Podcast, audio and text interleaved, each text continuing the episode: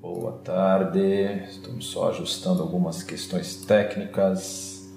Quero pedir perdão aí porque eu especificamente estive numa mudança de endereço. É, sim, o Roberto está me lembrando que tinha ficado um pedaço da aula, que é o que eu vou encerrar hoje aqui, e aí a gente vai dar continuidade é, eu quero pedir perdão também pelo áudio, que talvez vai ficar um pouco mais baixo hoje. E é, é, tá, eu peço a compreensão de vocês, vocês aí tentarem ficar mais, aumentar um pouco o volume do microfone de vocês. Eu, fi, eu tive, como eu estava falando, uma mudança de endereço e ainda estamos adaptando muita coisa aqui, mas se Deus quiser, a gente vai conseguir chegar ao final dessa aula sem maiores dificuldades. É uma questão que a gente viu na aula passada e a gente ficou de, de falar um pouco, a gente chegou a mencionar a respeito da ascensão da Assíria ou do crescimento aí do aparecimento do Império Assírio. Fizeram uma pergunta muito interessante e fizeram um comentário no vídeo de uma das minhas aulas que eu quero é, referendar o comentário, o comentário aqui, que talvez é, eu tenha falado algo que não ficou tão claro, na minha cabeça talvez estivesse claro e na cabeça do pessoal é, que conhece muito bem o texto bíblico, inclusive mencionaram o texto, é, isso tenha feito alguma confusão. Quando eu falei que daquela geração que saiu na, do Egito, ninguém entrou na terra prometida a não ser Josué e Caleb, que foram os dois lá das, da, dos, dez, dos 12 espias, né? dos dez contrários, eles foram os dois que foram a favor da entrada na terra ali naquela região de Cades Barneia quando eles estavam ali. Mas ali o texto de Números vai nos dizer no capítulo 32 que a, vamos dizer assim, a punição àquela geração e foi para todos os homens abaixo de 20 anos. Números 32 vai dizer isso. E a pergunta que se levanta é por quê? A informação que muitos estudiosos levantam a respeito disso é por conta da capacidade de, de luta. Então, a, a partir de 20 anos, é, vamos dizer assim, seria a formação dos guerreiros ou dos, do, do exército do povo de Israel e esse exército não entraria na Terra Prometida. E tem várias questões é, teológicas por trás aí. Tem gente que fala que Deus não queria que, a, através da própria força, o povo de Israel dissesse: Nós conseguimos entrar na Terra. Deus faz com que toda aquela geração pereça no deserto, se pereça no deserto, se perca, morra, e entre só a, a geração é, do que foi formada no deserto. Então, fazendo essa correção aí, o meu querido amigo Roberto está me falando qual foi o slide que nós paramos é, sobre Elias e Eliseu. Eu só quero ver uma coisa aqui. Ups, volta. Então vamos lá. Nós falamos aqui sobre o período davídico, o rei do Salomônico, falamos sobre as construções de Salomão, as transformações que Jerusalém passou, certo? E essa, essa transformação a gente acabou não falando porque não estava com esse slide aqui no, no, no, no, momento. Se você olhar aqui, eu vou até tirar essa, esse quadrinho da frente para a gente poder enxergar melhor. Você tem o, a região, aqui você está vendo de leste a oeste, certo? Aqui no Monte das Oliveiras você está a leste, no caso aqui é o nascer do sol, e aqui é o pôr do sol, o sol faz isso, o norte está para cá, o sul está para essa região daqui. E você tem aqui o que é o pedaço da cidade de Davi, aquele pequeno pedaço que foi conquistado por Davi, que era a antiga Jebus, e Davi forma ali uma cidade, fortifica os muros e tudo mais, constrói um palácio e na, no topo do Monte Moriá, onde havia a eira de Araúna, Davi compra esse pedaço para a construção do templo, que vai ser construído por seu filho Salomão. A fonte de Giron, que está aqui, era uma fonte que ficava no pé daqui do, do dessa, dessa subida aqui que a gente chama do Ofel, né? da subida do Ofel para a região do Monte Moriá, do topo do Monte Moriá, no Vale do Cedron. E a água descia e corria pelo vale. A gente vai ver depois que há uma escavação feita por Ezequias, nós vamos chegar lá, que faz com que a água caia dentro das muralhas do, da, da cidade.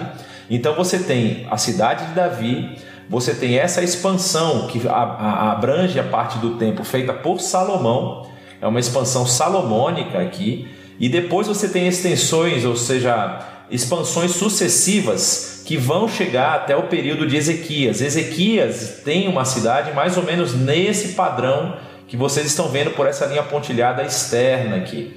Por isso que o poço de Siloé, o, o, o tanque de Siloé, fica no muro interno da cidade, fica na parte interna. Então a água que era da fonte, que ia para fora, agora foi desviada para dentro. Nós vamos ver isso já já. Essa parte que está aqui sólida é o mapa da cidade atual, da muralha atual, que é a muralha do período otomano, a muralha atual de Jerusalém antiga, da Jerusalém que você pode visitar lá em Jerusalém, obviamente. É, então, continuando, a gente vai ver aqui mais uma vez os mapas da transformação. Vocês podem ver aqui ainda é um mapa do período de Jesus, né? Da Jerusalém do período de Jesus. E aí você tem a dificuldade que se encontra hoje com relação a qual local Jesus foi crucificado.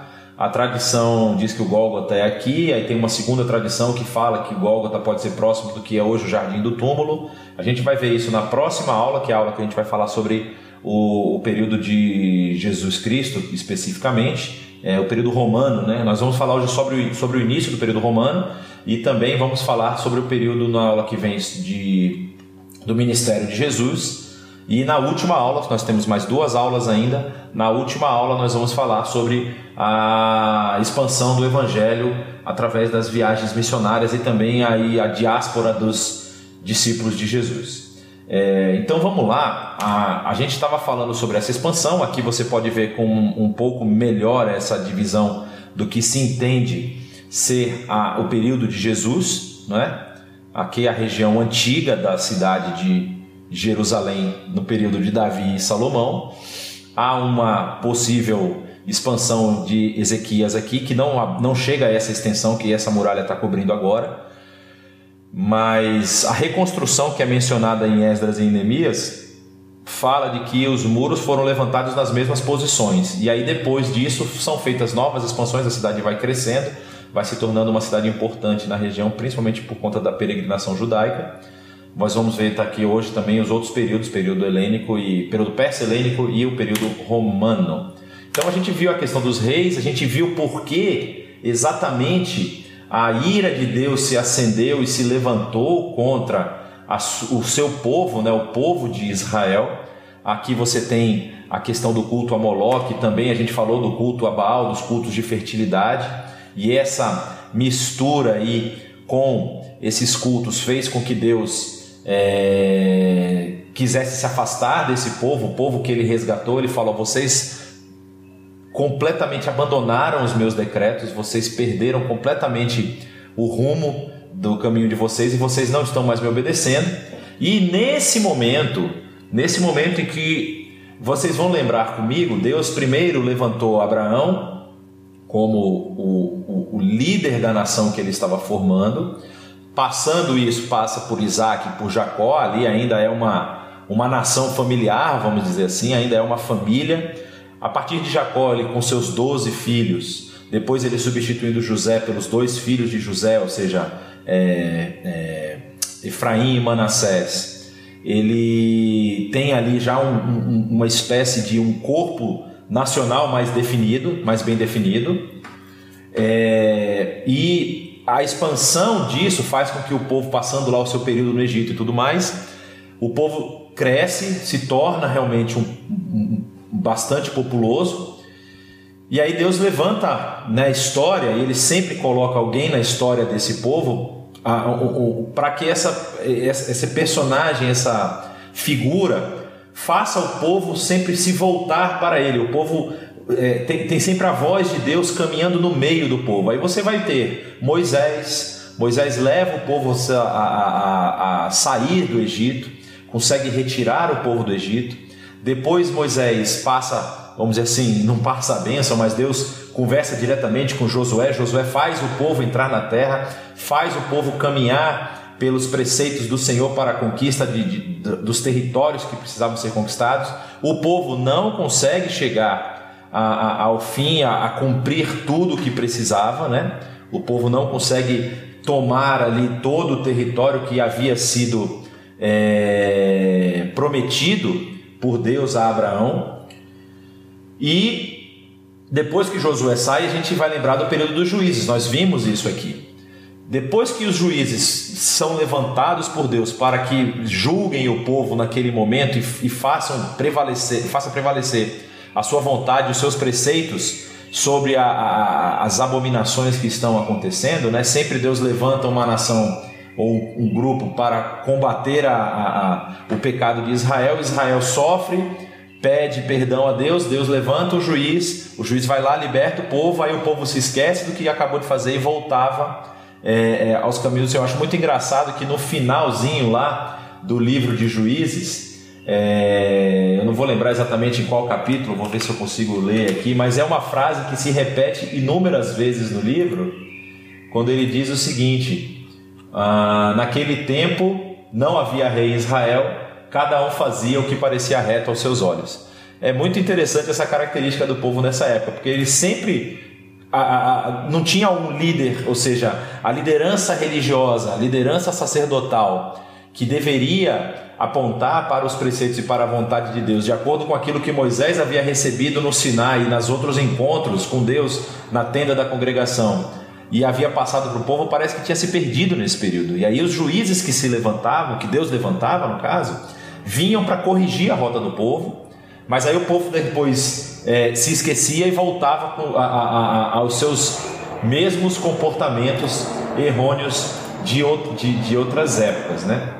Aí nós vamos chegar a o que nós já falamos do período dos reis e a gente já viu aqui a questão territorial, como Davi consegue unificar as doze tribos e depois Salomão amplia essa, essa é, expande esse território e a gente mencionou a questão lá da, da possibilidade dessa de Salomão ter conseguido fazer isso ser o fato de que as potências regionais daquela época, o Egito que sempre foi uma força muito grande aqui, a, o próprio povo hitita que agora já estava bem, já estava praticamente eliminado, né? já havia declinado bastante. Você não tem aí os povos aqui, os arameus, os amonitas, os moabitas e os edomitas, eles também não são povos tão numerosos assim que possam rivalizar com Israel.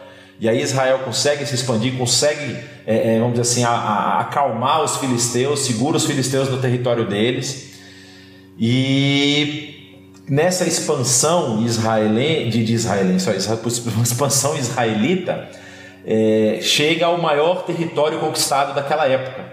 Israel consegue expandir bastante, consegue através das alianças salomônicas é, ter parceiros aliados em várias partes e é um, é, um, é um período de prosperidade de Israel. Quando nós vamos falar do período da monarquia pós-salomônica, pós-Davi e Salomão, nós já vamos entrar nessa situação da divisão do reino, é, causado especificamente por, como diz lá o texto bíblico, por uma não só uma, uma teimosia, mas uma truculência do filho de Salomão, Roboão, na forma como ele lidou com os líderes das outras tribos, né? O pessoal já estava muito massacrado e fustigado por conta dos impostos cobrados por Salomão. Roboão vem e dá aquela resposta linda dizendo que a, a medida do dedinho do meu pai não é a minha cintura, não é como se ele falasse eu vou ser muito mais pesado e eles se levantam contra Roboão e seguem Jeroboão, acabam as tribos é, se separando, as tribos do norte, ficando apenas Judá e Benjamim, as tribos do sul, e aí a gente lembra da tribo de Simeão que estava aqui, que praticamente foi incorporada pela tribo de Judá. Né? É, nesse momento, como eu estava falando, Deus começa a levantar de novo homens e mulheres para apontar o caminho de volta, para apontar os erros do comportamento de Israel e para apontar a, a vontade de Deus para o povo e também o seu juízo. que são os nossos queridos profetas. E aí nós vamos ver aqui, por exemplo, sempre Deus levantando, é interessante que o texto fala que Deus levanta um povo para lutar contra Israel, para que Israel pudesse perceber que ele estava afastado do, dos seus caminhos. E aí está falando aqui, por exemplo, dos arameus, né? O, o, pessoal aqui da região de Damasco, a região antiga que nós falamos de Padã Aram, é, se levantando e tentando também o seu processo de expansão, e eles não têm condições de ir para o outro lado, que é o lado onde está é, cidades grandes como Nínive, como Babilônia, que são cidades que também são muito fortes, eles descem na direção de Israel e começam a atacar Israel. E os reis, muitos deles sofrem nas mãos dos ataques desses povos externos, né? É... E aqui você tem, por exemplo, é, vocês que receberam o material, vários textos que vão falar sobre esses ataques você tem a campanha de Ben Haddad contra Baasa, a Ben Haddad contra Acabe, Ben Haddad de Azael contra Jorão, Azael contra Jeú e Joacás. Então você tem vários momentos de ataques de reis estrangeiros contra o território de Israel. É... Deixa só eu responder aqui. Contra Israel.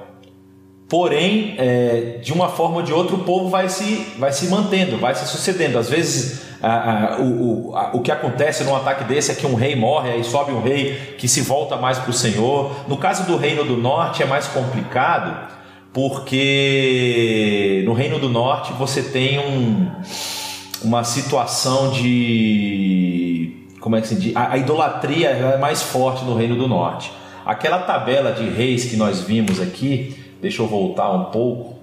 Cadê o meu mouse aqui? Aquela tabela dos reis que nós vimos, você vai ver vários reis aqui e tem poucos reis que são, são mencionados como ah, reis que seguiram é, o seu. Ele fala, fala muito disso, né? Esse foi um rei que seguiu seu pai Davi, é, seguiu os caminhos de Davi. Quando querem falar mal, fala seguir os, os caminhos do seu pai Jeroboão, que é o rei da rebeldia, né? E aqui, inclusive, que ele fala que o leão da tribo de Judá, que é a, a, o símbolo do reino de Judá, e o símbolo do reino de Israel é o touro, né? Porque ele faz dois bezerros de ouro, coloca um lá em Dan e o outro em Betel, é, para criar dois locais de culto, para que a, o povo do norte, do reino do norte, não desça para prestar cultos em Jerusalém e acabe se envolvendo lá e ficando lá. Essa é uma pergunta. O Paul está fazendo aqui, é uma pergunta interessante. Se o reino de Judá inclui Judá, Benjamim e Simeão. É, quando se fala da divisão, parece que parte da tribo de Simeão subiu e foi se, foi se juntar ao reino do norte, ao reino de Israel.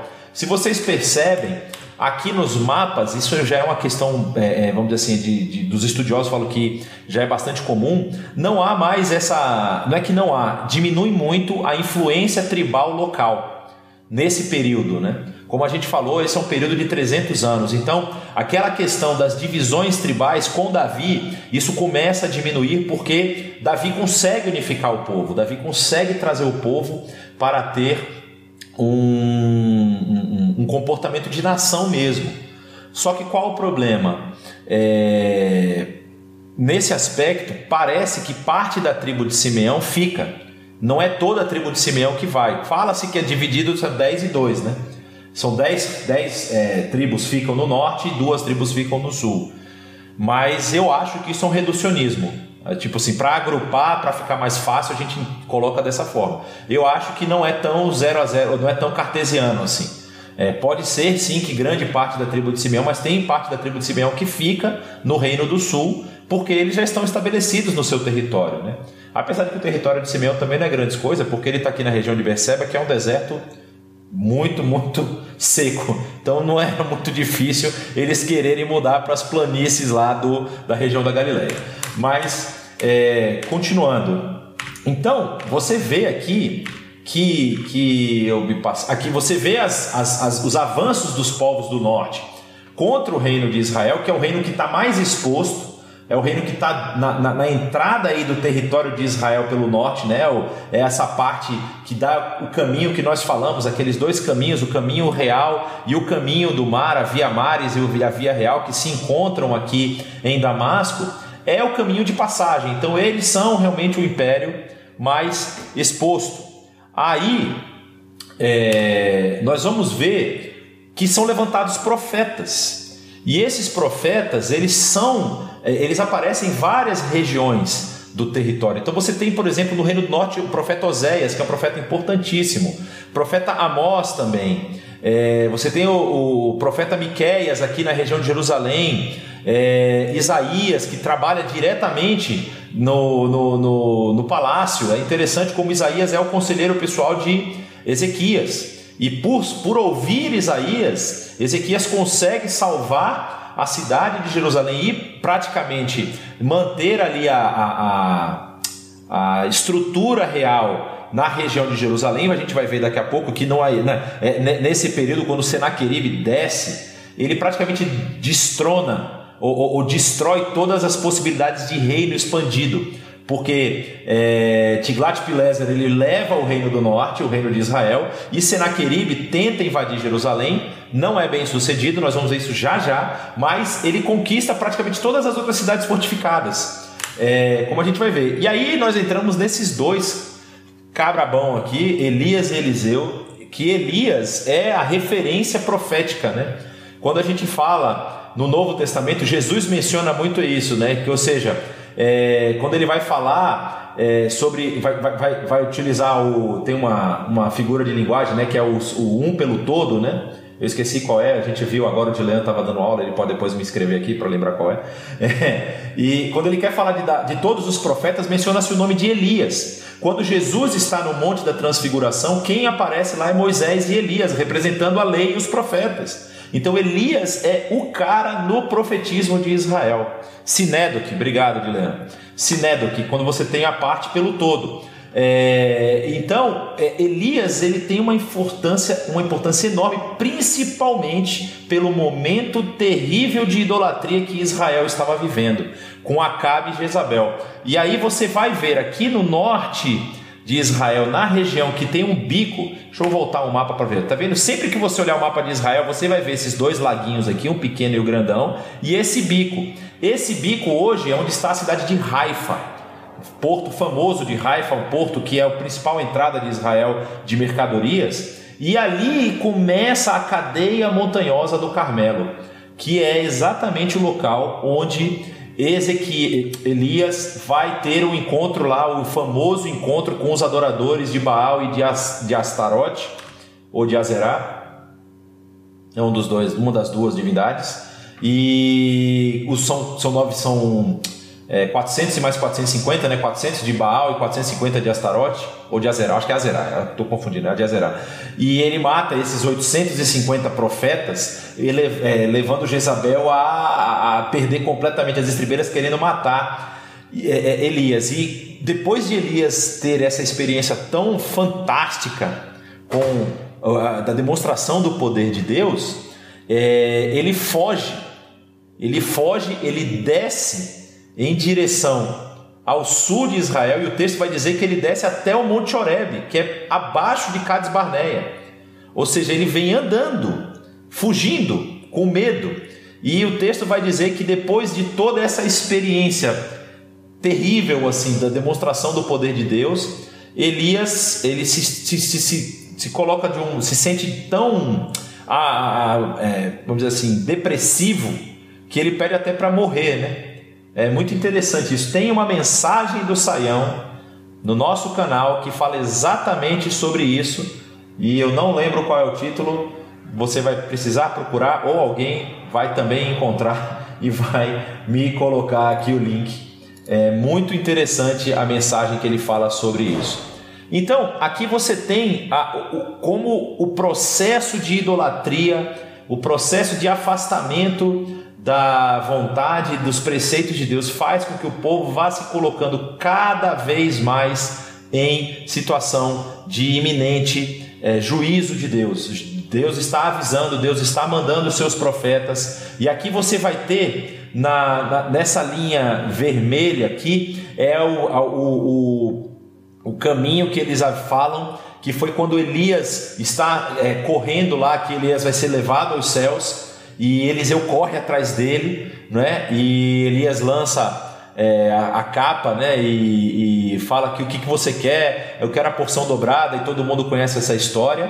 E aqui existe o, a região que é que se pensa foi o local onde Naamã, aquele general do exército assírio, é, Naamã vem encontrar com o profeta para ser curado da lepra. E é também uma história muito interessante que Eliseu nem se dá o trabalho de encontrar com ele, né? Manda um servo dele lá, ó, fala para ele lá tomar os banhos no rio que vai dar tudo certo. E tem aquela história é, do dele ficar ofendido, como assim a pessoa não vem é, me encontrar, não, não sabe quem eu sou e vou embora daqui que esse cara não é de nada. Aí o, o servo dele fala: Mas você já chegou até aqui, o que, que custa você entrar lá? E ele vai falar depois no final sendo transformado, né? A história da serva desse, a serva de Naamã, que é uma mulher que não é nem nomeada. Exatamente, forte, frágil e feliz a história de Elias. Já colocaram aqui, a gente vai colocar, a gente vai colocar no YouTube já já, o pessoal do YouTube vai pegar. É, então, é, você tem essas histórias desses profetas que são homens que foram levantados por Deus para transformar a situação, é, transformar a situação da nação de Israel para que Israel pudesse voltar aos caminhos do Senhor. E aqui você tem outras questões que são mencionadas na história de Elias e Eliseu, não é? é você tem a história, por exemplo, quando é, Elias é, traz de volta à vida o filho né, da Sunamita, a região aqui de Jezreel, Vale de Jezreel, a cidade de Sunem que está aqui, Ramote Gileade, que é onde é, ele começa a, a, a, limpeza contra o, a dinastia honrida, né? na região de Ramote Gileade. Isso tudo tem os textos bíblicos depois, se vocês quiserem reler aqui, 1 Reis 17 a 21, 2 Reis, o primeiro, o segundo e o, vários capítulos lá que contam essas histórias desses profetas.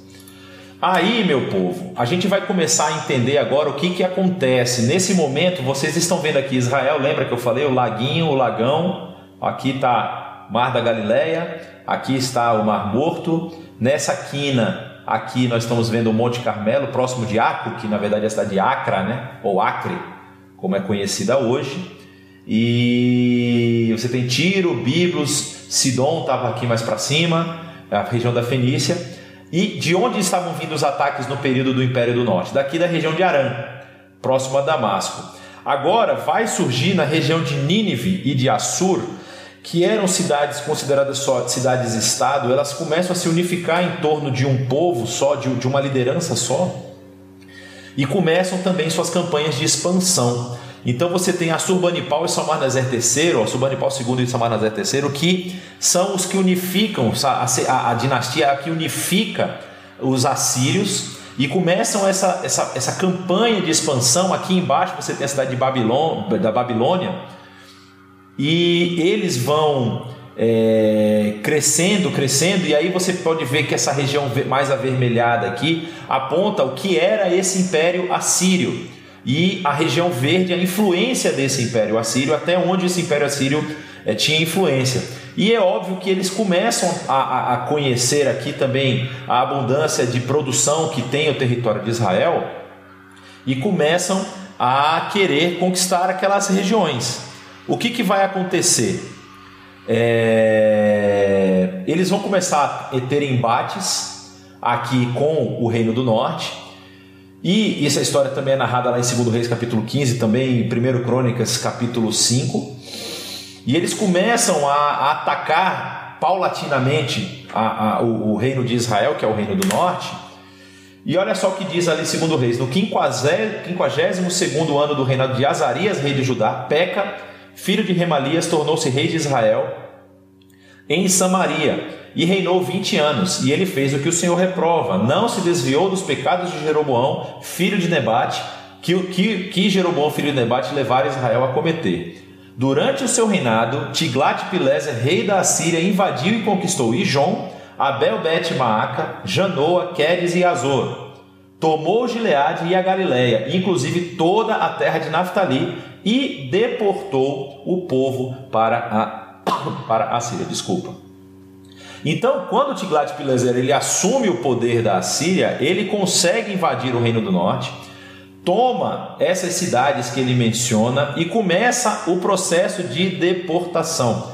Esse não foi um processo é, único, né? Acontecem várias campanhas, eles vão levando e vão tirando o povo do reino do norte e o povo vai sendo levado para várias regiões, inclusive se vocês olharem aqui, as, as campanhas de Tiglat-Pileser são mencionadas no texto bíblico. Olha, ele pega Ijon, Abel Bet Maacá, é, Kedesh, Razor, Janoa e chega depois a Megido, Beit Shean e vai conquistar a Samária no ano 500, 721. E quando ele faz isso, ele, vocês vão perceber que ele vai renomear as províncias aqui que ele vai conquistando, de forma que a gente vai ter uma, uma menção disso que está lá em 2 Reis, capítulo 15, é, que fala que quando o povo foi levado cativo, foi levado para essas regiões, a região de Gozan,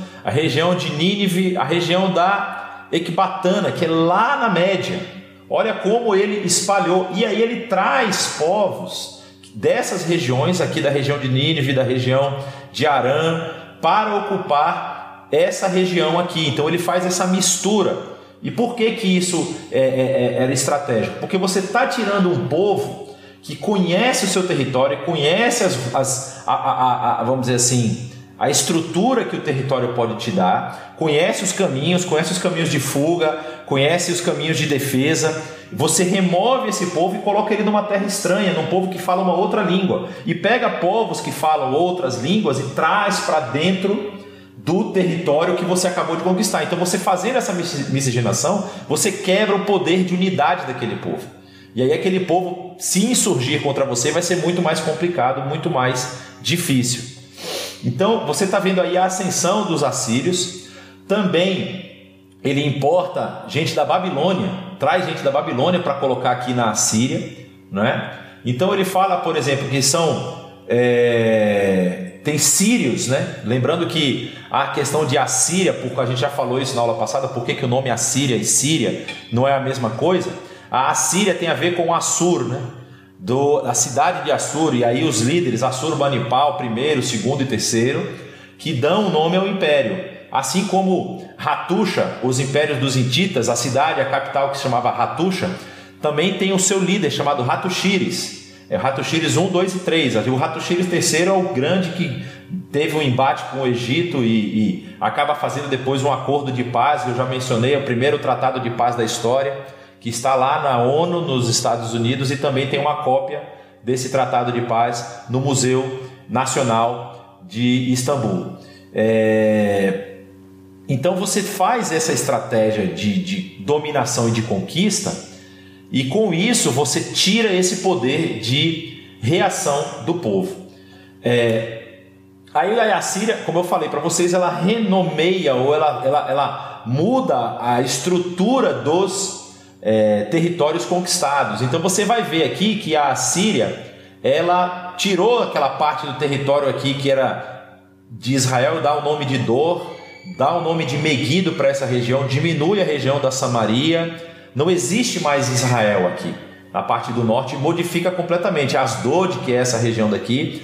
Mas por que que Judá está aqui? Porque vocês vão ver lá no texto bíblico que Judá faz um acordo e paga tributo ao rei da Síria.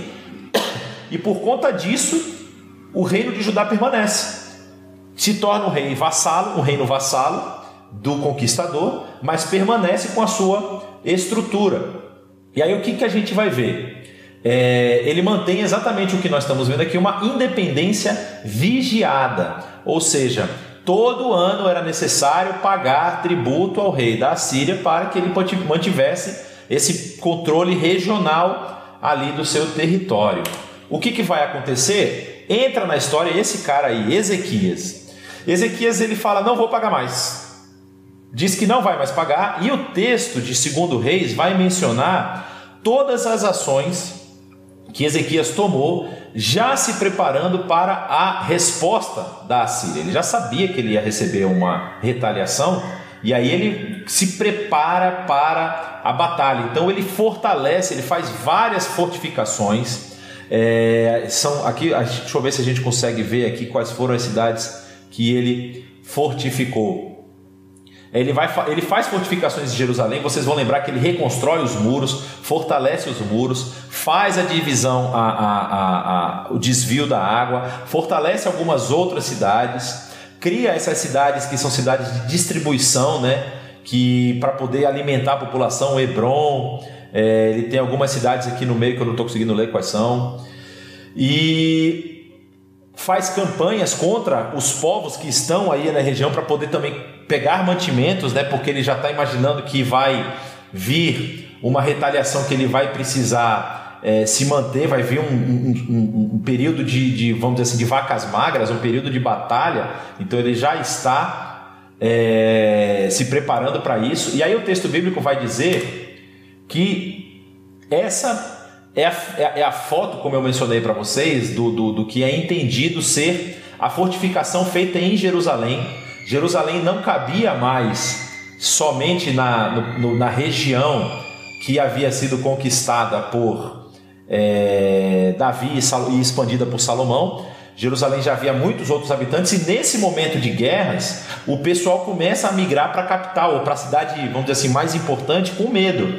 Então eles têm um território aqui que se expande, pessoas estão morando e eles constroem muros para poder se defender desse cerco, desse ataque iminente que está chegando. Então ele faz essa expansão da, da muralha e vocês vão ver aqui esse é, essa é uma escavação que está no meio da cidade antiga de Jerusalém. Essa é a muralha que foi é, construída por Ezequias, ou foi reformada por Ezequias. Se você olha aqui, isso é uma pessoa, ou seja, cabem aqui umas 20 pessoas de lado a lado, se tivessem em pé nessa muralha, né? É uma muralha muito grossa, eles realmente fazem uma fortificação é, para se defender dos ataques. Essa muralha especificamente é dessa região do mapa aqui. Se a gente voltar, é esse pedaço aqui que você está vendo ali, que foi escavado em Jerusalém não faz muito tempo, foi encontrado não faz muito tempo lá em Jerusalém. E isso aqui é um pedaço da muralha que ele fortificou para se defender dos ataques é, assírios, né? E aí você tem aqui a, a, talvez a melhor maquete, a melhor reconstrução do que, que era a cidade de Jerusalém na época do rei Ezequias. Então você tem a cidade antiga, a famosa cidade de Davi, chamada cidade de Davi, a Jerusalém ou a Jebus original, depois nomeada Jerusalém. Você tem a região que foi expandida, que, é, que compreendia o Monte Moriá e o Templo Salomônico. Aqui você tem palácios reais e o Palácio Real de Davi, não é? Ah, se imagina hoje que o palácio de Davi, na verdade, talvez fosse um desses daqui de baixo. Esse talvez fosse o palácio que Salomão construiu posteriormente. Mas isso aqui tudo hoje é ruína e muita, muitas dessas, dessas, dessas pedras e tudo mais passaram por utilização secundária. É... Aqui você tem também Aqui você tem também essa muralha que é construída, aquele pedaço que nós falamos é basicamente esse pedaço aqui que foi reconstruído por Ezequias e toda a muralha cercando a Jerusalém da época, aguardando aí a invasão assíria. E aqui vem a obra mais, talvez a obra mais impressionante de Ezequias, né? Aqui você tem uma maquete do que é a ponta desse muro aqui, dessa, dessa, dessa montanha, desse, desse elevado aqui, né? Aqui é o final desse elevado. Aqui é o Vale do Cedron, que continua aqui para cima, certo? E nesse quadradinho aqui era a antiga fonte de Gihon, a fonte na qual Salomão foi ungido. Aqui Salomão foi ungido, é, amando de Davi, né? A gente vai lembrar da história lá de Batseba, quando ela vê que um dos filhos de Davi está querendo assumir o trono e ele fala, ela, ela vai lá e conversa para que Davi faça isso. Nós estamos falando desse quadradinho aqui, exatamente, certo? E aí é porque vocês precisam só, vocês precisam transpor esse, esse mapa aqui, fazer uma rotação dele de, fazer uma rotação de 90 graus assim, né? Porque é, esse, esse bico que vocês estão vendo aqui é esse bico aqui para baixo, certo? Então você tem aqui o, o que seria a fonte de Gihon, que está nesse lugar aqui. E aí fala o texto bíblico que ele escavou isso aqui. E aqui tem uma questão muito interessante, porque isso ficou escondido, soterrado durante muitos anos. Até que, através de, do trabalho arqueológico de arqueólogos israelenses, entre eles está a, a famosa arqueóloga Eilat Mazar, filha de um arqueólogo também muito famoso, que eu esqueci o nome do pai dela, mas é um cara muito famoso, que trabalhou em Hatzor, inclusive. É, ela, a, com, com, a sua equipe, descobrem essa região. E aí você tem um, um, um arqueólogo norte-americano chamado William Shaft, que descobriu esse fosso. O fosso por onde é, provavelmente Davi entrou na cidade de Jebus, na verdade não Davi, mas o seu general, ele entrou no, no, no, na cidade de Jebus para conquistar, e através desse fosso ele encontra a fonte de Giron e a, a, o túnel de Ezequias que estava lá ainda com água correndo. Então o que, que acontece?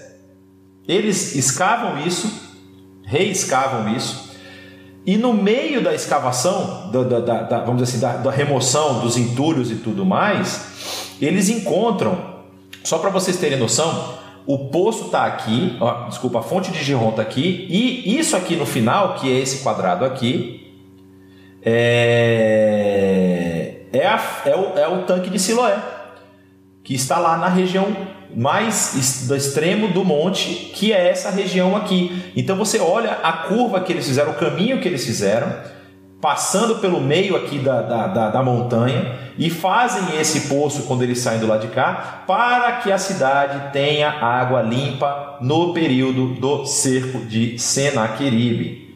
Então, olha aqui mais uma foto. O que, que acontece? À sua direita, você está vendo aqui, é o túnel de Ezequias. Essa é uma foto real, tirada em loco. E o que, que eles encontraram lá? Essa pedra que está bem apagadinha, mas se você olhar ela de perto, você vai ver que existem algumas inscrições em hebraico aqui. Essas inscrições foram recuperadas através de trabalho de, de raio-x e foto, conseguiram tirar o texto. E essa inscrição aqui comemora o fato de que os escavadores foram. A, a, é um negócio meio. É, é, é milagre em cima de milagre, né? Diz que quando Ezequias estava com receio de que Senaqueribe desceria, ou seja, a Síria desceria, ele manda um grupo de escavadores vir por um lado e um grupo de escavadores vir por outro lado, e esse grupo se encontra no meio da escavação. No meio da escavação. É impressionante como eles conseguem chegar e praticamente se encontrar tete a tete. Parece que há uma diferença de centímetros. E aí você pergunta, hoje tem uma história de, de túneis que são cavados, né? Que os caras dizem encontram túneis 10 metros, né? E aí você vê a história na época de, de Ezequias, que eles conseguem se encontrar frente a frente. Aí o que, que, o que, que acontece? Eles fazem essa placa comemorativa e eles encontraram essa placa. Essa placa também está hoje no Museu de Museu Nacional de Istambul. Existe uma réplica da placa na, na, na região aqui do túnel de Ezequias. Esse túnel é trafegável, este que vos fala já passou pelo túnel. Você tem dois túneis nessa região, tem um túnel cananita e você tem esse túnel que é o túnel de Ezequias que só dá para passar no verão porque essa água é geladésima e então você só pode passar quando está muito quente em Israel. Israel você sabe dá 52 graus no verão. Então assim no verão é maravilhoso passar pelo túnel, mas no inverno não recomendo. É, mas você pode trafegar por esse túnel e quando você termina a sua travessia, você está no tanque de Siloé. Isso é uma das grandes obras feitas pelo grande Ezequias para se proteger do cerco de Senaqueribe. Aí o que, que acontece? Senaqueribe avança, só que por conta dessa rebeldia, Senaqueribe ele conquista praticamente todas as outras cidades fortificadas. E aí ele tem, ó, se você olhar nesse mapa, tem uns símbolos aqui de cerco, né, siege, que significa cerco. Ele cerca várias cidades, ele cerca Líbina, cerca Laquis, ele cerca, tem batalhas em, outros, em outras regiões e cerca Jerusalém por dois anos. E Jerusalém consegue subsistir porque Ezequias se preparou para isso, teve todo esse trabalho de, de, de ouvir o profeta Isaías. É interessante que Senaqueribe manda emissários lá, e o texto bíblico é maravilhoso quando vai falar disso, que ele manda emissários e os emissários começam a gritar do lado de fora da cidade, falando para o povo não acreditar em Deus, só que eles começam a gritar em hebraico, para que a população ouvisse e entendesse. E aí os líderes de Israel pedem que eles não falem em hebraico, que eles falem em outra língua para que o povo não ouça. E aí é, eles vão desesperados procurar é, Ezequias, Ezequias manda buscar Isaías, e Isaías tem uma resposta dizendo que não vai cair, e pelo fato deles terem. É, deles terem humilhado o Deus de Israel, como é, não é não humilhado, é profanado, também não é profanado a palavra, sumiu a palavra aqui. Eles têm falado impropérios contra o Deus de Israel, eles vão morrer por obra divina. E aí o exército é atacado por Deus faz um realiza uma ação no acampamento assírio, vários morrem e eles fogem da região, não invadindo Jerusalém. E nesse momento, só para vocês terem é, é, lembrarem, não existe mais Israel. Israel já foi conquistado, já foi levado cativo. Então o Império do Norte aqui, o Império, o Reino do Norte não existe mais, já foi tomado pelo Império Assírio.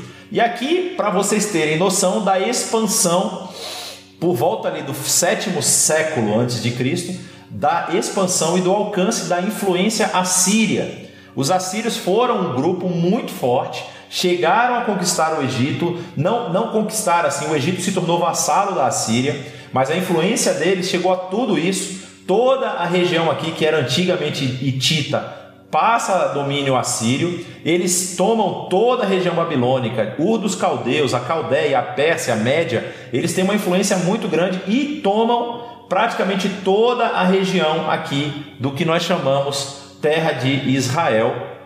Isso aí, Naum é um profeta desse período. Naum vai falar sobre esse período, se você quiser depois ler Naum, você vai ver esse, esse, esse tipo de coisa acontecendo. E nós vamos ver que a Assíria ela vai ter um problema interno, ela vai implodir, ela não é conquistada por um, por um, por um grupo de fora, porque o que, que vai acontecer? Da região da Babilônia, da cidade da Babilônia, surge uma nova dinastia que se solidifica e também começa a se expandir a, a, a, a dinastia de Nabucodonosor, né? É, que vai ser filho aí do. do. Eu esqueci o nome dele. Nabucodonosor é o, é, é, é, o, é o governante na época da conquista de Jerusalém. Mas tem aí quem unifica o povo da região da Babilônia. E aí você começa a perceber que a, essa, esse, esse povo aqui, a região da Caldeia, de Ur e tudo mais, né? Eles sobem, conquistam a Babilônia dominam a região da Babilônia e aí começam o seu, o seu, o seu período de expansão. Ah, uma coisa muito importante que eu acabo falando de profetas, deixa, deixa, a Babilônia aí em banho-maria que a gente já vai chegar nela. É, quando nós falamos sobre profetas, tem um profeta que ele é mencionado e a gente às vezes não lembra dele, que é o profeta Jonas que eu mencionei na aula passada, não é Jonatas, é Jonas. Aliás, ele é Jonas, eu sou Jonatas. As pessoas confundem isso de vez em quando. Mas eu quero mostrar para vocês um mapa que é um pouco um mapa anterior, que é o um mapa que nós falamos a respeito da, da influência de Salomão, esse mapa aqui. E aqui você está vendo as rotas fenícias, né? Aonde os fenícios eles tinham possibilidade de é, possibilidade de fazer comércio, por isso, inclusive, Salomão consegue trazer coisas é, de vários lugares do, do, do Mediterrâneo. Mas existe uma teoria, só para vocês estarem na mesma página, que a famosa Tarsis, muita gente diz que Tarsis e Tarso, a cidade do apóstolo Paulo, é a mesma coisa. Então, quando você está vendo o mapa aqui, você sabe que Nínive está nessa região. Esse mapa não dá para ver Nínive, mas a gente vai ver. E ele sai aqui da região do portuária é...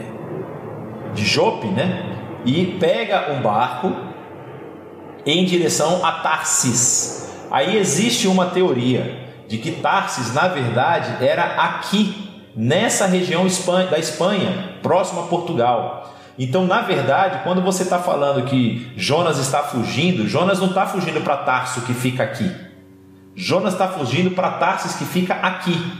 Ele está indo para a direção diametralmente oposta ao que foi mandado por Deus. E aí Deus faz é, todo aquele acontecimento, todo aquele movimento e faz com que ele volte para Nínive é, exatamente. O pessoal, é, uma das teorias é que Tarsis está justamente no Estreito de Gibraltar.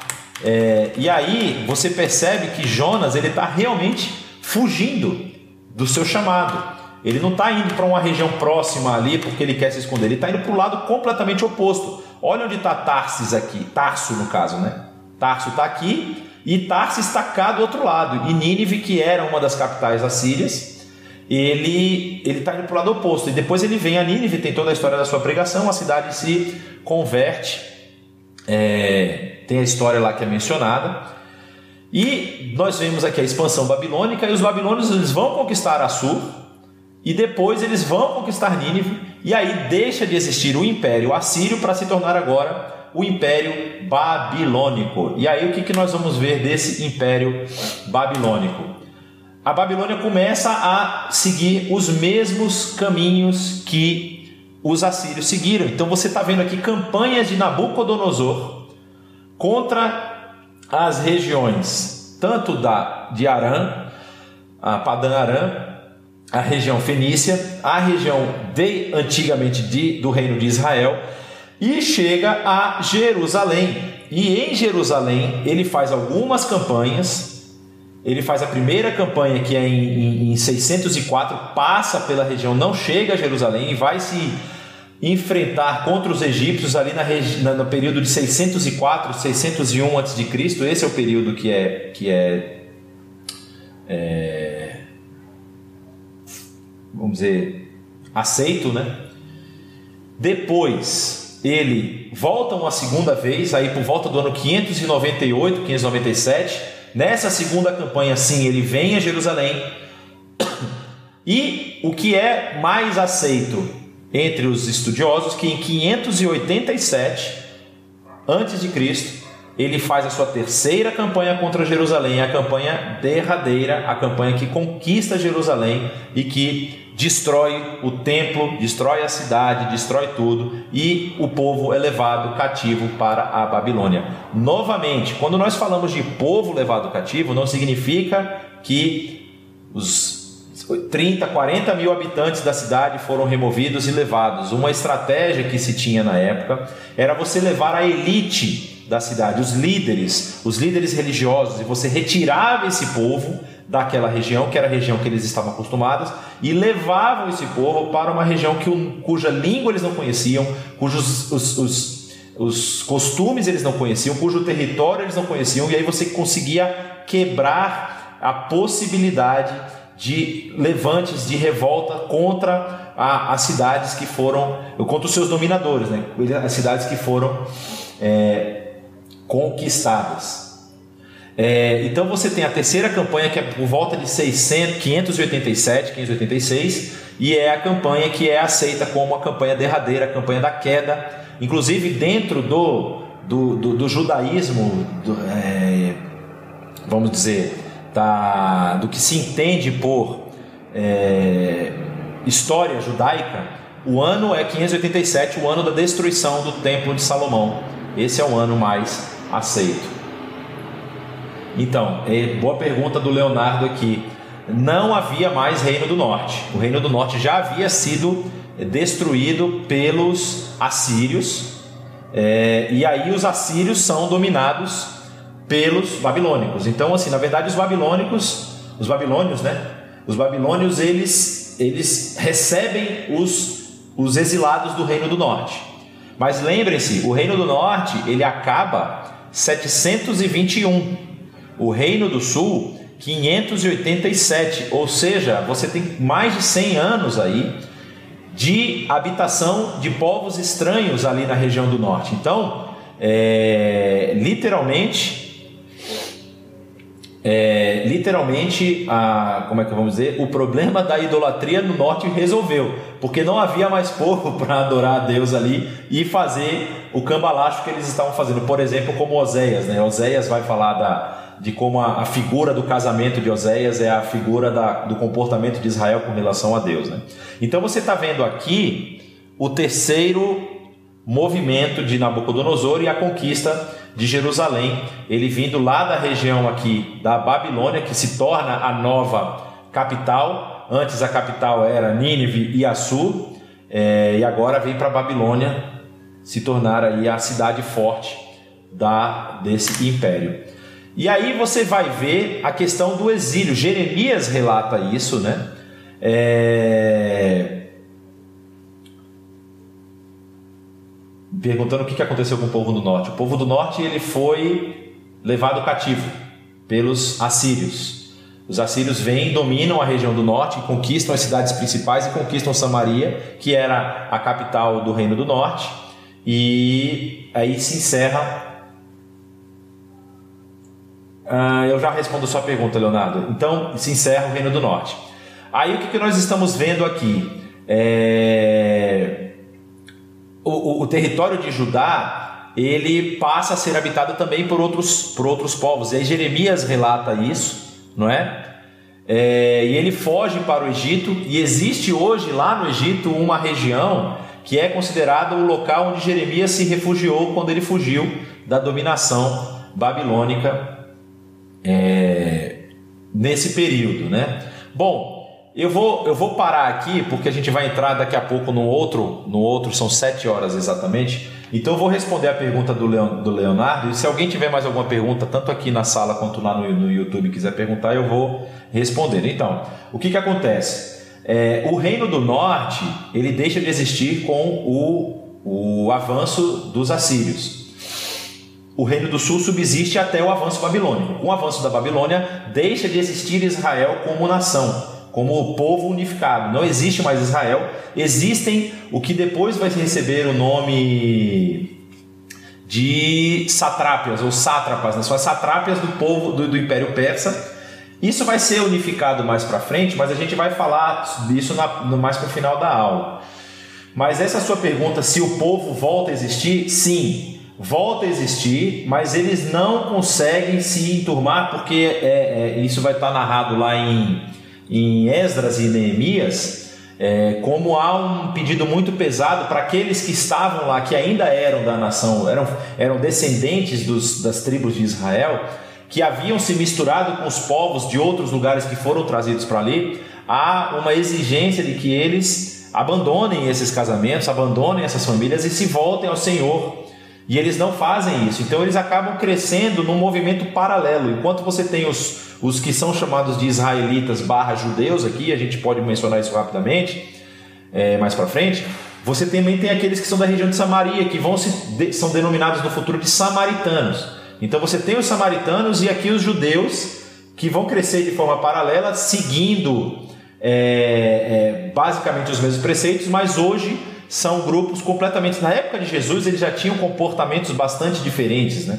Eles precisavam se legitimar, então você tinha os judeus falando que o Monte Sagrado é o Monte Moriá e os, e os samaritanos falando que era o Monte Gerezim. Aí tem várias questões que, inclusive, Jesus aborda isso. João, capítulo 4, vai abordar isso de uma forma fenomenal lá no encontro dele com a mulher samaritana. Então, basicamente é isso. Nós estamos aqui no momento em que ah, o povo está sendo levado cativo e o fim do império, é, do, do, reino de Israel é, nesse território. Ok? É, mais alguma pergunta? Acho que não. Vamos. Ah, professor, após a queda de Israel, qual povo ocupa o norte e povo passa a governar essa província como vassalos da Síria? Na verdade, é... não é um povo, são aqueles, aqueles que são trazidos de outras regiões é, para ocupar aquele território, né? Assim como o povo de Israel é levado cativo para uma região, povos de outras regiões são trazidos para aqui para ocupar esse território. Por que e como surge o reino da Babilônia? O Paul está perguntando aqui. É, na verdade, surge de um levante de um povo caldeu. Eles se levantam, se unificam, se insurgem contra os seus dominadores, os seus, os seus líderes, que são os, os da região de Nínive e de Assur, e aí eles conseguem se expandir até a Babilônia, ganham força ali, se fortalecem, porque a Babilônia também, a Babilônia era uma a cidade era muito grande e tinha muita riqueza. E aí eles conseguem, através de estratégias militares, vencer a dominação dos assírios é, que havia naquele momento, e aí simplesmente é, é, é, é, é, mais ou menos, guardadas as devidas proporções, o que acontece com os gregos e com os romanos. Enquanto os gregos estavam preocupados com a expansão, os romanos vêm aqui e tomam a capital. E aí, quando os romanos tomam a capital, deixa de existir toda a liderança daquele grande império. Aí o império vai caindo e vai caindo nas mãos do, dos dominadores. Né? é uma, é uma questão de sucessão de dominador. Basicamente é assim. A história da Babilônia é muito extensa. A gente ia demorar muito aqui se a gente fosse explicar tudo o que acontece lá. Existem registros e tudo mais. Mas assim, a gente vai ter que ficar um pouco focado aqui, senão a gente não sai dessa aula desse ano, né? Vai, vai até o final do ano explicando coisa. Tá bom, pessoal? É... Vamos dar prosseguimento aqui. Então, quando você percebe, o texto bíblico vai mostrar que Vários deles são levados para a cidade da Babilônia e para outras, para outras cidades da região. E aí você tem a história de Daniel, né? Daniel é o livro que é contado no período do exílio. Então é interessante se você quiser ver. O livro de Esther também vai ser mencionado. Só que o livro de Esther já era um passo posterior, porque aqui você está vendo o que, que é o Império Neobabilônico. É basicamente o que era o Império Assírio. Se vocês olharem o mapa, praticamente igual. Eles tomam as capitais assírias e eles acabam dominando tudo que a Síria, a Síria tinha. Aí o que, que vai acontecer? Os egípcios eles vão receber muitos refugiados nessa, nessa época. E aí você tem algumas cidades que vão ser chamadas de cidades refúgio, que, ó, por exemplo, a região é, de Daphne ou Tafnis, né? Ta, ta, ta, Tafanes, na verdade, que eles dizem que é a região onde Jeremias se estabeleceu com o grupo que fugiu. Também você tem a região de Mênfis, a região de Migdol e aqui embaixo Lefantine. Essas comunidades elas vão florescer aí no Egito e tem muitos desses que na volta lá, quando é permitida a volta dos judeus é, para a terra de Israel, muitos desses não querem voltar e permanecem lá. E entre eles, para vocês terem ideia, fruto dessa comunidade que permanece, tem um grande filósofo, o Sayão mencionou ele, inclusive, que é o Filon de Alexandria, que ele é da comunidade judaica que existe no Egito. Ele é fruto dessa comunidade que perdura aí até o período do Novo Testamento. Então você tem aí essa questão, essa, essa, essa rota de fuga. Isso é mencionado também lá no livro, tanto do profeta Jeremias como no livro do Segundo Reis. Vocês podem ver depois. E isso é o mapa das potências que estavam, vamos dizer assim, na, na época é, desse do, do, do sexto século, né? Você tem a grande Babilônia aqui dominando praticamente todo o crescente fértil. Aí você tem os médios que vão crescer também e vão tomar daqui a pouco, né? A Babilônia. É, você tem aqui o surgimento de povos de língua grega também na região da Península da Anatólia, os egípcios que já são nossos amigos de longa data, certo?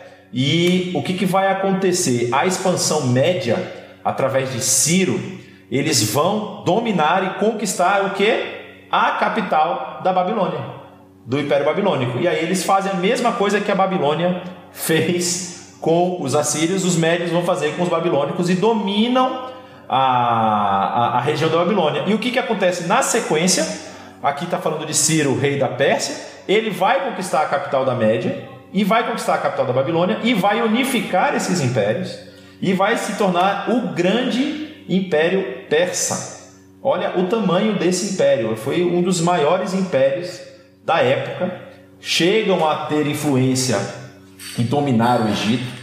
dominam toda a região aqui da faixa de Israel, dessa parte onde Israel está estabelecido, e ah, passam a, a, a, a, exercer influência e a, começar a, vamos dizer assim, a, se meter com um grupinho aqui, vocês vão lembrar dos 300 de Esparta, né? Há um grupinho aqui que é meio nervoso para a batalha. O pessoal aqui de linha helênica, os, ele, os, os helenos aqui da região da, da Grécia. E aí ele, ele se expande, ele conquista toda essa região, domina e também a, a história da Pérsia é um negócio enorme, do Império Pérsia é algum, um negócio enorme, é muito assunto para a gente cobrir. Mas o importante é vocês saberem que é nesse período, através de Ciro e Dário, que vocês vão ver o início do retorno. Eles começam a, a sair das regiões onde tinham sido levados cativos e voltar para a região de Jerusalém. Aí você tem os livros que vão mencionar isso, né? Você tem Esdras e Neemias que vão falar desse retorno, é... que vão contar essa história. E você tem a questão muito interessante dos profetas que surgem depois do retorno, tem profetas pós-exílicos, e é nesse período mais ou menos que surge uma ideia de religião institucionalizada é, que vai dar o um nome ao, ao, aos judeus agora, né? O judaísmo, em tese, ele começa a se formar, começa a se formar não, ele começa a se consolidar nessa, nesse período. Aí, na verdade, começa a se consolidar principalmente no período exílico, é, mas depois ele se fortalece, vamos dizer assim, se, se torna a, a, a, o modo e a prática dominante do povo e aí, inclusive, eles recebem o nome de judeus por conta dessa prática de, de, que, que, se torna um híbrido entre religião e, e governo. Né? E, como eu mencionei antes, vocês vão ler lá em, em Esdras e em Neemias, há aquele problema que foi a, a pergunta feita aqui no YouTube, com os habitantes que eram descendentes de Israel, descendentes de Jacó, no caso, e que estavam envolvidos já com mulheres que eram de outros povos. E por conta dessa, dessa rixa, dessa, dessa decisão tão, tão, vamos dizer assim, é, pesada com relação a, a, a, esse rompimento familiar que foi exigido, é, e eles não querem fazer isso, é, acaba se fazendo, se, se, se, dividindo o povo entre aí os que são dessa linha judaica, ou seja, os judeus que vão ser o povo de Israel do momento, e os samaritanos, que é o povo que está na região da Samaria, e eles vão crescer em em animosidade constante, né? Aí o que, que vai acontecer depois do Império Persa? Você tem aí os textos que falam do retorno. É, isso aqui é um, um, a gente poderia ficar muito tempo discutindo as questões que falam sobre é, leis que acabam acabam sendo aplicadas aqui. Você tem a lei do jubileu e tudo mais. Existem algumas teorias a respeito de por que, que a lei do jubileu começa a ter tamanha importância, né? Você lembra que são é, cada sete anos, o sétimo ano a Terra deveria descansar. E a cada conjunto de sete anos, ou seja, a cada 49 anos, o quinquagésimo ano a Terra deveria descansar por dois anos. Ela descansava o sétimo ano do sétimo ciclo e mais o quinquagésimo ano, que era o ano do jubileu, que era o ano onde as dívidas eram perdoadas, os territórios voltavam para os seus proprietários iniciais e isso parece que ganha muita importância aqui, porque quando você chega na sua terra voltando do cativeiro, uma das teorias que, que o pessoal aponta é que agora você precisa voltar a, vamos dizer assim, a ter posse daquilo que em tese era seu antes de ser, ser levado para o cativeiro. Então, as, muitas dessas leis parecem ganhar muita importância nesse período do retorno. São teorias, mas é, é, teorias que até fazem muito sentido, né? E aí você vê o povo sendo ainda dominado pelos persas, mas como eu falei para vocês, os persas vão, é, é, eles permitem que a religião seja praticada, aí você tem aquele a história lá da reconstrução dos muros de Jerusalém, dos povos em volta que queriam atrapalhar o trabalho, e Neemias vai relatar isso muito bem.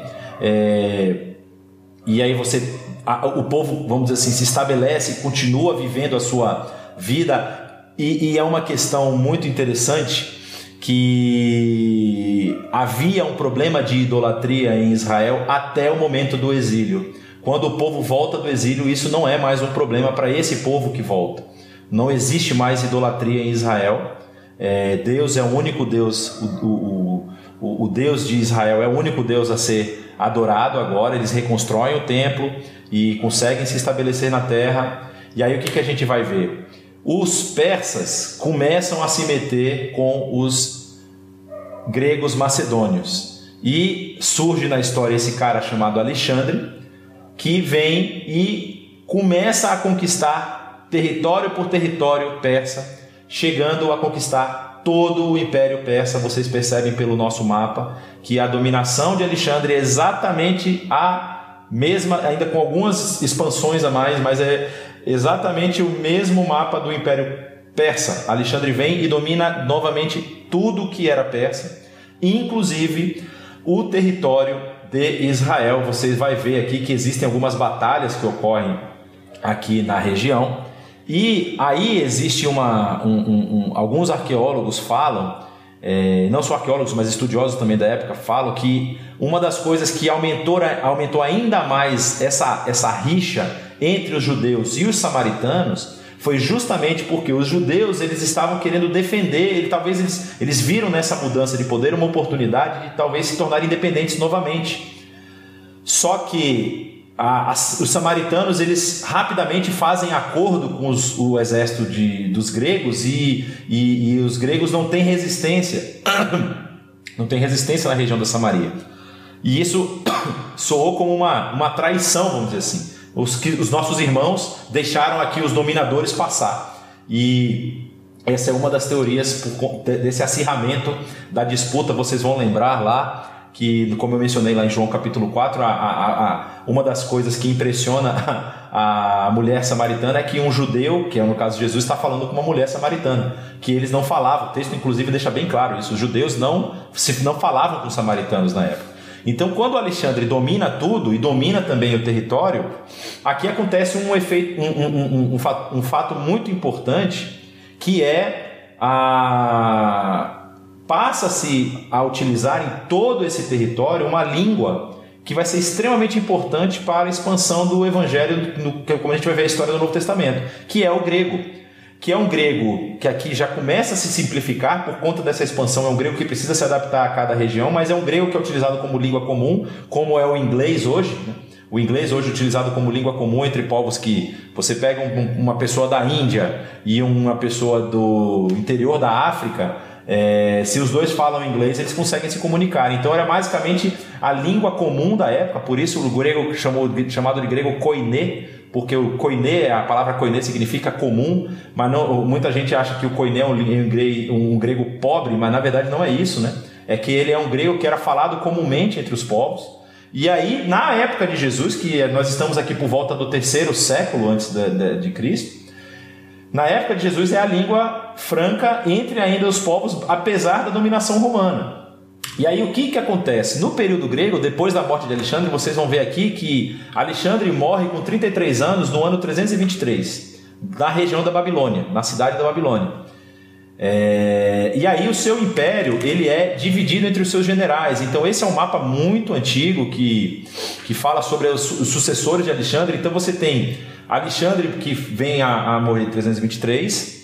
Depois você tem os seus generais, é, que inclusive o pessoal faz essa relação com Daniel, capítulo 8, né? É, Cassandro, que fica com a Macedônia, é, Lisímaco, que fica com a região da Lídia, da Jônia e da Frígia, que, é, que, que é, seria hoje a atual Turquia. Seleuco, que fica com a região do Irã, do Iraque, Síria e as partes da Ásia Central, e Ptolomeu, que fica com essa região do Egito e que vai rivalizar com Seleuco nas batalhas constantes ali na região do território de Israel. O que, que acontece? Você vai ver aqui que nesse momento os Ptolomeus eles dominam essa região, mas vai, vai haver um momento em que os Seleucidas conquistam isso aqui e tomam essa região. Só que o que, que acontece? No período em que os Seleucidas tomam a região, é, há uma profanação do templo, né? Há um, um há uma um, um, uma como é que fala? Ah, eles colocam uma imagem de um deus grego, se não me engano é Zeus Apolo. Zeus Apolo, isso mesmo. Eles colocam a imagem dentro do templo de Jerusalém. E isso para o povo é, judeu é uma afronta sem tamanho. E aí vai acontecer a revolta, a famosa revolta dos Macabeus, que é chamado período dos período Rasmoneu, que é um, um breve período na história em que em, em, em, certa parte há independência de novo do território de Israel, porque eles conseguem vencer o seu dominador. E essa história é contada no livro dos Macabeus, um livro que é deuterocanônico, é, também não é tão difícil de você ler. Foi Antíoco Epifânio, no ano de 168 a.C., que ele faz essa perseguição aos judeus e ele tenta erradicar todos os traços da religião judaica, ele suspende o serviço no templo, ele faz pilhagem no templo, profana o altar do sacrifício, ergue uma estátua de Zeus oferecendo porcos em sacrifício. Olha a afronta, o porco que era um animal imundo para o judeu. É, e faz isso durante três anos, e aí Judas Macabeu e outros líderes judeus conseguem expulsar da região de Jerusalém e da região da Judéia essas forças de Ptolomeu, e eles em, em 165 a.C restauram o templo, restauram a, a, o serviço no templo e tem esse período aí de, vamos dizer assim, de breve domínio, é, sem domínio, de, de, de independência. Só que o que nós vamos ver a seguir e eu acho que eu vou parar por aqui. A gente vê isso na entrada da próxima aula, porque aí a gente já vai entrar no período do Novo Testamento. É a, mais uma vez, sucessão de poder entre os helênicos, os gregos e os romanos. Acontece a mesma coisa que aconteceu com os persas, os medos e os babilônicos e os assírios, ou seja, os, os babilônicos dominando os assírios, os, medos domin, os, os persas dominando os medos dominando os babilônicos, vai acontecer quando os gregos dominam os persas e os romanos vão vir e dominar os gregos. E aí eles tomam conta e criam aí o maior império da época em extensão territorial, se não estou enganado. É, não temos tempo para perguntas, mas eu queria agradecer a presença de todos. Na semana que vem eu já vou ter resolvido vários problemas técnicos aqui que apareceram. E a gente dá a conclusão da na semana que vem nós vamos falar sobre esse período romano e sobre a, o período de Jesus especificamente. Vamos fazer um, um panorama aí da, da vida e do ministério de Jesus. E encerramos na última aula com o período das viagens missionárias do apóstolo Paulo, falando aí agora sobre voltando o nosso olhar não tanto para o crescente fértil, mas para a região da Anatólia e Europa como um todo. Deus abençoe a todos, um forte abraço e até semana que vem.